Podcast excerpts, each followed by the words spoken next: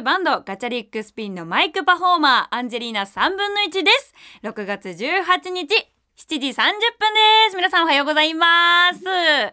なんとですね先週番組のノベルティがもうすぐできますとお伝えしましたがついにステッカーが完成しましたいや、すでにね、公式アカウントにね、ステッカーの写真をアップしましたので見てください。可愛いですよ。とっても。気球にアンジーが乗っていてね、そこにパオーンが乗ってくれてて、パオーンっていうのはですね、あの、だいぶ前にアンジーラジオでね、お話をさせてもらったんですけど、よかったらポッドキャストで探してみたら、あの、パオーンのお話出てくるんですけど、そのね、大好きなぬいぐるみのゾウさんが乗っております。そしてね、あの、右下にはリスナーさんがたくさん描かれているんですけど、はじめおじいちゃんおばあちゃんが一緒に気球に乗ってたのよ。で、これだともしかしたらそのおじいちゃんおばあちゃんと一緒に天国に向かっているみたいな絵に見られかねないなって思ったから、ちょっと一回おじいちゃんおばあちゃんにはあの地上に降りてもらって、待って本当にもう見てとりあえず。公式ツイッター載ってるから。で、こちらね、あの、作ってくださったのがですね、以前、今こそ牛乳の時に超可愛いイラストを送ってくれました。イラストレーターのタッド星谷さんにお願いしました。めちゃくちゃ可愛いのよ。ちょっとね、昭和テイストが入りつつも、アメコミ感のある、まさにアンジーだよね。もう本当にね、番組にメッセージ紹介させていただいた人にプレゼントしますので、どんどんメール送ってきてください。もち行一行メールでも紹介させていただいた方にはプレゼントさせていただきます。今日はですね、なんとなんと、父の日でございます。父の日にちなんだメールもいつ来ています。えラジオネーム、甘エビ王子さんからです。18日は父の日ですね。アンジーパパはどんな人ですか？とメールが来ています。まあ、せっかくだからお話ししたいと思うんですが、皆さん、ハンカチの準備は大丈夫ですか？もう娘がお父さんへの愛をここは語らせていただきたいと思うんですけど、うちお父さん結構本当に破天荒な人だったんですよ。一番思い出に残ってるのが、5、6歳の時に初めてお父さんに恥をかかされたことを未だに根に持ってて、それが、私がまあ5歳、6歳だから、保育園の年中さん、年長さんぐらいの時に、お父さん当時まだガラケーを使ってたんですよ。で、そのガラケーに録音をすると、その録音した音声を着信音にできるっていう機能があったのね。で、お父さんがもう私のこと超大好きだから、ひとときもアンジーと離れたくないタイプだったの。もう娘好きすぎて。で、その仕事中はもうどうしても離れないといけないから、もうそんな時でも声が聞けるように着信音にしたいと。娘の声を。で、お父さんが、あの、今から30秒ぐらい録音するから、父ちゃん電話出て、みたいなことをひたすら30秒間喋って、みたいな感じで言われて、じゃあ行くよ !3、2、1、はいって言って9出してくれたお父さんが。で、お父さん電話だよ電話が来てるよ早く出ないと切れちゃうよいいの？早く早くみたいなのを30秒間ずっとアンジーが言うのね。で、それを録音し終わった後に、もうすごい満足そうな顔して、ああ、ありがとねみたいな、じゃあこれ着信音にしようかなって言って、着信音にしたんですよ、お父さんが。で、まあ、それこそさ、やっぱ着信音にしてるから、お父さんもマナーモードにしないのよ。もうその音聞きたいから。で、電話を来るのをなんなら楽しみにしてるみたいな。私の弱心音が聞けるから。で、もう仕事場とかでもガンガン鳴らしてたっぽいんだけど、まあ、そのまま私が、まあ、年長さん明けてさ、小学校1年生になって入学して、初めての授業参加の時に、父ちゃんがまだ、その、ガラケーを持ち歩いてたんですね。で、当時まあ、スマホに移行するか移行しないかみたいな悩んでて、まだガラケーを持ってたから、そのガラケーを持って私の授業参加に来たんですよ、初めての。で、入学したばっかの一発目の授業参観だから、その友達との関係値も、まあ、やっとでき始めてるみたいな時に、お父さんたちがまあ、親がさ、ぞろぞろさ、あの、私たちが勉強してるところの一番後ろ、教室の一番後ろで、こう、立って見てるわけよ。で、国語の時間でシーンとしてる時間でさ、まあ、国語っていうのかな？なんかに日本語勉強しますよみたいな時間。国語でいいのか小一も国語か国語かで、小一舐めすぎてた。で、国語やりますみたいな。で、あの、もうシーンってしてたのよ。で、なんか、その当時の、なんか、勉強のあれが、なんか、その絵本かなんかを読んで、その作者の、なんか気持ちどんなことを言いたいんですか？この本はみたいな感じだったの。で、まあ結構みんなで頑張って真剣にノート書いてる時に、父ちゃんの携帯が鳴り出したんだよ。で、あの野郎はさ、私根に持ってるから言わせてもらうんだけど、マナーモードにしねえのよ、マジで。だから、父ちゃん電話だよ早くしないと切れちゃうよ出なくていいの早く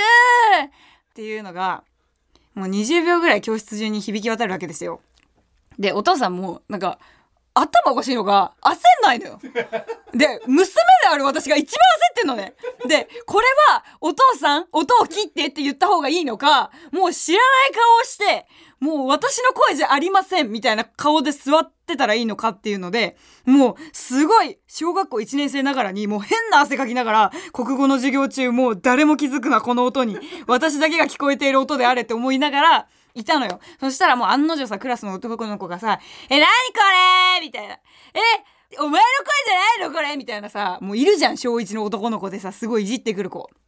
お前の声だとか言われてもバレてさ、大恥かかされて。で、私もうそれで恥ずかしさのあんまり泣いちゃって、でもお父さん嫌いって言って教室出てったんだけど、もうそれで帰ってからもうめちゃくちゃ喧嘩して、まあ、喧嘩っていうか私がもう怒ってるから、父ちゃんもごめんごめんみたいになってて、で、結局、着信音変えてくれと私が。もう変えてみたいな感じで怒ったんだけど、まあお父さんがすごい寂しそうな顔でね、うん、変えなきゃダメみたいな感じで言ってたから、まあしばらく経って私も落ち着いて、まあいいよって言って、まあ結局、その、着信音のままずっと ガラケーを使ってて、で、スマホに移行するときにそのスマホにデータ転送して、大事にその音をずっといつまでも撮ってたのよ。いや、そんなお父さんなんだけど、小学校入ったぐらいの時からお父さん病気になっちゃうんですよ。で、まあ入院したりとか退院したり、まあ手術したりとかを繰り返してて、まあ11歳、12歳ぐらいの時かな。まあもともと骨肉腫っていう骨の癌に右腕が、まあそれでちょっと手術したりとかして、で、この骨肉腫っていう癌が転移しなければクリアですみたいな時に肺に転移をしちゃったのよ。で、なんかそれが私が11歳、12歳ぐらいの時かな小学校5年生、6年生ぐらいの時で、肺に転移しちゃったもんだから、呼吸がとにかく荒いのよ。癌ができちゃったせいなのか、肺に穴も開いちゃってて、もう本当にしんどいことになってたのよ。歩くのももうぜいぜいしちゃうみたいな。でもそんな時に、なんか私が住んでる駅があってね、その隣の駅でお買い物してお父さんと一緒に歩いて帰ろうって話をしてたら、父ちゃんが急に、なんかわかんないけど、走ろうって言い出したのね。肺に穴が開いてるんだよ。で、おなんかあれだよな、最近ほら運動とか頑張ってんなら走るかって言われて。だからお父さんさ、あの、肺に穴が開いてんだから、もうやめようそういうのも体に良くないよって言って。そしたらお父さんがなんかプチンと来ちゃったのか、おいみたいな。舐めんなよ 下町舐めんなみたいな感じになっちゃって。で、うちのお父さん下町の人だからもうゴリッゴリの。もう下町舐めんなよ根性さえあればな、何でも乗り切れんだよ。それ証明してやるかな今から走んぞみたいな。でも父ちゃん負けんじゃねえぞみたいな感じで言われて、ああ、始まったって思うわけよ。でももうこうなるとお父さん後に絶対引かないから分かっていいよ走ってあげるよっつって一緒によーいドンっつってバーって走るんだけどもうお父さん走ってから10秒ぐらいだったらちょっと待って苦しいみたいなっちゃってんのね。で、私もしばらくもうさ、もう離れてるの10メートル先ぐらいに私もいるから、もうほらね、言ったでしょって、だから走んのやめようっつったじゃんみたいな。肺に穴開いてんだからさみたいな感じで言ってんのよ。でもお父さんがもうその、なんか、肺に穴が開いてるって後にまたプチンときちゃって、んだよ。待ってろそこですぐ行くかんな、この野郎とか言って、私に、ね、なんかめっちゃベランメイク調で娘にね、この野郎待ってろよ、この野郎。あ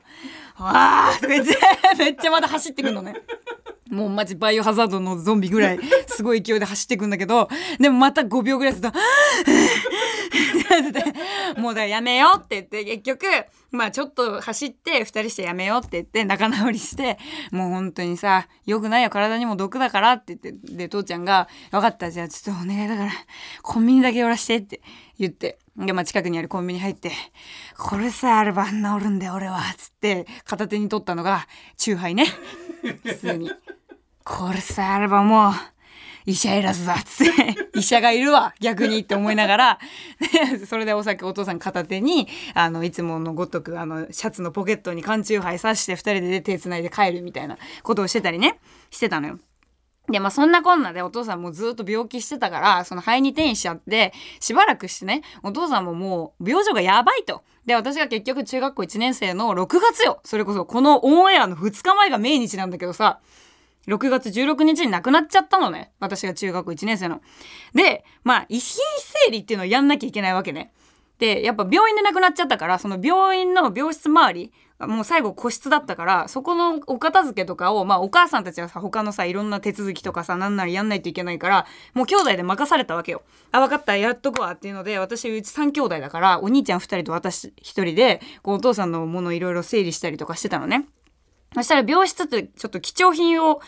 置いとける金庫みたいな簡易的な金庫みたいなのがあってそこの番号だけあの家族だから教えてもらえるとだから普通にこう開けてそしたらなんかねパンパンの財布が出てきたの。もう。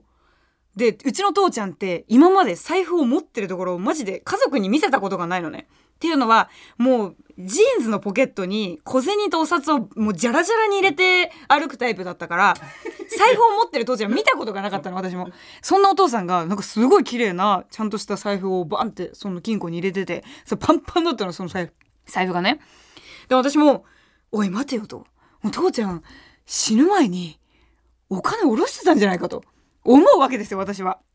だって、病室にある金庫の中にパンパンになった財布があるわけ。だから、もう閉じられないぐらいパンパンなのよ。だから、あ、なんか父さん死ぬ前に、その、貯金残高全部下ろして、この財布に入れて、お前たちこれ使ってなんとか頑張って生きていけよ、みたいな、メッセージなのかなみたいな感じになって、もう、3兄弟揃って、おお、マジかよみたいな。ここら開けたらすげえ大金入ってんじゃないかみたいな。父ちゃんやるなみたいな話して、もう超盛り上がってるの、3兄弟で。で、もうドキドキしながら、おい、絶対言うなよ。とりあえず、この3兄弟だけの間の話にしておこうと。まずここにめちゃくちゃ大金が入ってたら、母ちゃんにも絶対に言うな、つって。この3兄弟だけで持たせるぞ、この金を、つって。もう私たち3兄弟もバカだから、もうそうやって言って、もう恐る恐るお兄ちゃんがね、一番上のお兄ちゃんが、もうこう開けるのよ、財布を。で、開けたら、ものすごい量の紙が入ってんの。で、お札かな？みたいな感じで覗き込んだら、もうね、それまでね、もうゼロ、もう1歳か2歳かわかんないけど、3兄弟がもう2歳ぐらいから書き溜めた、たくさんの大量のメモ書きのお手紙がパンパンに入ってたんですよ。それ見て、ふざけんじゃねえよなんで手紙入れてんだよ、財布につって。もう3兄弟で。でめっちゃじゃん、子供たちのことって言って。で、なんで金庫に入れてんだよって言って。鍵閉めるまでもないだろ、これ誰も取らねえわとか言って。でも多分お父さんからしたら、もう本当に子供の頃に、本当にね、ノートの切れ端とかで、父ちゃん大好きだよとか書いてる紙すらも全部取ってあって、で、それがもう3兄弟分のだからもうそりゃパンパンになるよね。そう。それをずっともう大事に財布に入れてて、もう本来ならお、もうね、お札とかさ、小銭とか入れるところに全部私たちのメモ書きの手紙が入ってて、もう私たち3人大爆笑しながら遺品整理して、あんなもんめっちゃ愛されてたね、なんて言いながら、まあ、父ちゃんらしいね、つって。で、あの、最後に入ってたジーンズのポッケにめちゃくちゃジャラジャラの小銭が入ってたんだけど、こっちに入れろよ、って。そういう話がね、あってね。まあそんなこんなで私がもう中学校1年生ぐらいの時に父ちゃんが亡くなっちゃってて。それもなんかいろいろ話があって、まあ詳しくはですね、あの、去年の今頃にやった特番があってね、TBS ラジオの。そこでも父の話の、父の日の話をしてるから、そこも聞いてもらえると合わせたらちょっと分かりやすいかななんて思うんだけど、まあ、そんなことで中1ぐらいの時に父ちゃんが亡くなっちゃってて、で、私、その余命宣告されてるの知らなかったのよ。当時まだ私が中学校1年生とか小学校6年生ぐらいの時だったから、その余命宣告をちゃんと受けさせてもらえなくて。やっぱ子供だからパニックになっちゃったりとか精神不安定になっちゃったら良くないからって多分お父さんとお医者さんがお話しして私には時間に余裕があるように伝えてくれたのよ。だから私はもうその余命宣告は受けてるけど、まあ、1年ぐらいは一緒にいろんな思い出作れるよっていうのを言われてたんだけど実際の余命はもう1ヶ月切ってる状態だったんだけどなんかそういうのを知らないうちにまあお父さんが亡くなっちゃっててでそんな中で私がすごく今日大事にしてる2つのノートとお手紙を持ってきたんだけど、これマジで誰の前でも読んだことないし、本当に初解禁というか、もう自分の中だけで留めておこうと思ったんだけど、今日まあせっかく父の日に放送ができるってことだから読ませてもらおうかなって思うんだけど、小学校6年生のえー、卒業式の時に親が子供たちにくれるお手紙みたいなので書いてくれたお手紙で、まあその当時もう父ちゃんは余命宣告をされてて、私は全然分かってなくてっていう体で、この手紙を聞いてもらえたらと思うんだけど、読めるかは分かりません。でも頑張ります。えー、これまずね、大好きな娘って書いてあります。父ちゃんよりって書いてあって、父ちゃんは君が小学校に入学した頃から病気をしてしまいました。君にはあ待って言えないかも君には何もしてあげることができず辛く寂しい思いをさせたことだと思いますでも君はどんな時も元気で明るく、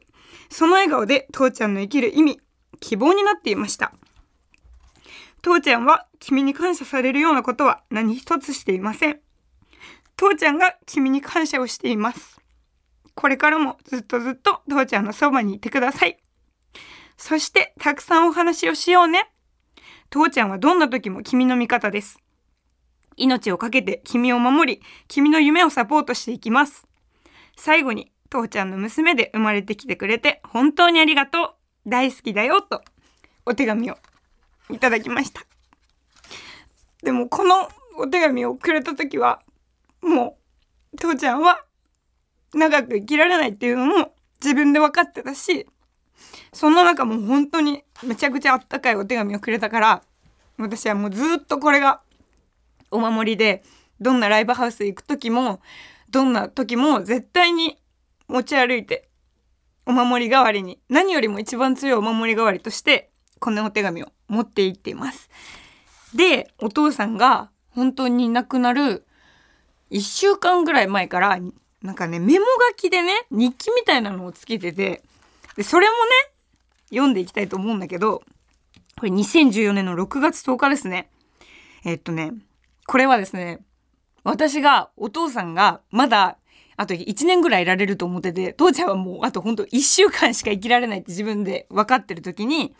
私が中学校のお友達とディズニーに行きたいって言ったの。で、それが男の子3人、女の子3人で、なんかちょっとさ、ちょっとしたさ、青春みたいなディズニー行きたいみたいな。で、お父さんに、まあ当時お父さんは入院してるから、病室にいるお父さんに LINE で、父ちゃんディズニー行ってきていい？って。男の子3人とさ、女の子3人で行くんだけどさ、って言ったらダメって言われたの。急に。で、私はもうさ、ルンルンしてるからさ、なんでダメっていうの？みたいな。で、もう超ムカついて、もう私の好きなもの取らないでよみたいな感じで喧嘩した時に書いてくれた日記なんだけど、なんだかディズニーに行きたいんだって。しかも男子も一生、ゲーやめてやだ心配って書いてあって。でその後にえでも好きなものがなくなっていくと言われた時返す言葉がなかったな。生まれた時からずっと父ちゃんの娘でいてほしい。わがままですか？ねえ神様って書いてあって。もうエキサイトしてますね。うるさい手紙でございます。次6月12日ですね。ちょっと2日空いてるんだけど、こんな雲が窓から見えたって言って、ちょっとフグみたいな絵を描いてるんですけど、もう汚ねえフグだな、これ。もう絵が下手すぎて。で、なんかその後に、今日は一日苦しい。なんか朝方変な夢を見たなみたいな。ああ、今は約、えー、午後5時30分。このまま、このままずっといければ、とにかく負けないで、どんな時もって書いてあります。次の日、13日金曜日。ゲちょっとマジ暑すぎない？汗だく父ちゃんになってるよ。朝から苦しさと暑さで眠れねえ。参ったぜ。ブーって書いてあるこの、なんか LINE を打つ感覚で私にメモ書きをしてるんだなーなんて思いながら。でもこれが一番最後のメモなんだけど、まだ大丈夫と。多分これは亡くなる前の日かな。まだ大丈夫。今日は、えー、まあ今日は私に会えていないのが辛いと。でもあんまり時間がないから彼女にもこれから長い人生があるのはよくわかっている。でも本当の今で今を見ることを学んでほしいと。これが最後のメモ書きでした。だからなんかこれをね見た時にねなんかまあお父さん亡くなった後にこのこのさメモをもらうんだけどさなんでもっと大事にしなかったんだろうなみたいな時間を。で私もなんか弱っていく父ちゃんを見るのが怖くてなんか切なくなっちゃうから病院にも行きたくない時期とかもあってでも今考えたらもう会いに行ける時にガンガン会いに行った方が良かったんだなとかすごいいろいろ感じてものすごい後悔をしたんですねこのメモを見た時に。でもそれでもやっぱお父さん本当に亡くなる間際にもうなんかもう心電図とかもやばくてもうガッタガタででちょっともうこのままだと本当にもう会話もできないままあのさよならすることになりますって看護師さんも言われてたんだけど私の顔を見た瞬間に私が来たって気づいたのかお父さん正常に戻ったのよ。でそれはもうあの去年の特番の時でもお話しさせてもらったんだけど正常に戻って会話ができるぐらいまでになったのね。でその時に私にあのいろんな夢があると思うけど夢は口に出せば叶うからたくさん夢を口に出していってそこで出会った人たちと一緒に切磋琢磨やりたいことだったりとかその人たちの夢も叶えてあげられるような人間になりなさいっていうのを言われて私はこの TBS ラジオのタイトルを夢は口に出せば叶うにしています。だからねなんかすごい今でもいろいろお父さんのことを話すとちょっともう初めて泣いたかもな人前で お父さんの話をするとなんか整理ができたように感じて実はまだまだずっと寂しさみたいなのもあってもう8年ぐらい経ったけどまだまだなんかこう会いたいなってすごく思ったりとか寂しいなって思う時もいっぱいあるんですよ。でね、そんな時にね、まあ、7月5日にアルバムをリリースします。えー、ガチャリックスピンダブルというニューアルバムをリリースするんだけど、その中のね、えボイスという曲を父ちゃんに当てて書きました。なんか今までこのバンドに自分の個人的な思いとかっていうのを持ち込むのって良くないのかなとかもいろいろ考えて歌詞も本当にこれでいいのかなってすごい考えたんだけどメンバーがその歌詞見た時にこれでいこうって言って背中を押してくれたから私はこの曲をを書き切ることができたんだけどなんか正直あの自分のために書いた歌詞だし父ちゃんのために書いた歌詞だからなんかそれ以上本当に誰かのためにとかなんかそういうかっこいいことは一切言えないんだけどみんなも多分いろいろ生きてる中で出会っていく人もいれば離れていってしまう人亡くなってもう会えなくなっちゃう人とかもたくさんいると思うのね。私より長く生きてるリスナーさんたちが多いから。そうだからなんかそういう時にこの「ボイスっていう曲を聴いて大切な人を思い出したりとかあの人といた時間を音楽で思い出させられるような一曲になったらなって思ってお父さんのこの小学校6年生の時に私にくれた手紙へのアンサーとして、えー、書いた歌詞です。えー、その曲を今日は、えー、ちゃんとフルでね、私の思いも込めて、え今日ここで初めてしっかりかけさせてください。それでは聴いてください。ガチャリックスピンでボイス。マイクパフォーマーアンジェリーナ3分の1、ボーカル、花、ベース、F チョッパー子がギター、友蔵、キーボード、オレオレオナ、ドラム、ユリ、この6人からなるガールズバンドガチャリックスピンでボイスでした。アンジェリーナ3分の1夢は口に出せば叶う。アンジェリーナ3分の1夢は口に出せば叶う。早番。あっという間にエンディングです、え、7月2日は大阪ナンバーハッチでワンマンライブを行います。このライブですねちょっとね特別なライブになっていて実はですねガチャリックスピンって私たちがこの6人の携帯になる前にダンサーがいた携帯でライブをやっていました。で、そこのダンサーでジュニアとしてサポートしてくれたガチャダンジュニアというダンスパフォーマンスのあのジュニアチームがいまして、その2人がゲストに、えー、ガチャリックスピンのライブを盛り上げてくれます。なので、レアな曲、ダンス曲がたくさん聴けちゃうライブになっているので、えー、久々のね、ガチャリックスピンのぶち上げなライブ、えー、ぜひ来てもらえたらと思います。そして11月18日は日比谷野外大音楽堂でワンマンライブが開催決定しています。リミットブレーカー15周年に向けて、えー、このライブはですね、ほんと限界突破、ガチャリックスピンってまあもともと限界はないんですが、さらに超えていくぞと、えー、もう過去最強にやばいライブをしようと思っているので、絶対に来てもらえたらと思います。そしてそして7月5日はニューアルバムダブルがリリースされます。えー、今日オンエアしたボイスも入っているので、ぜひゲットしてください。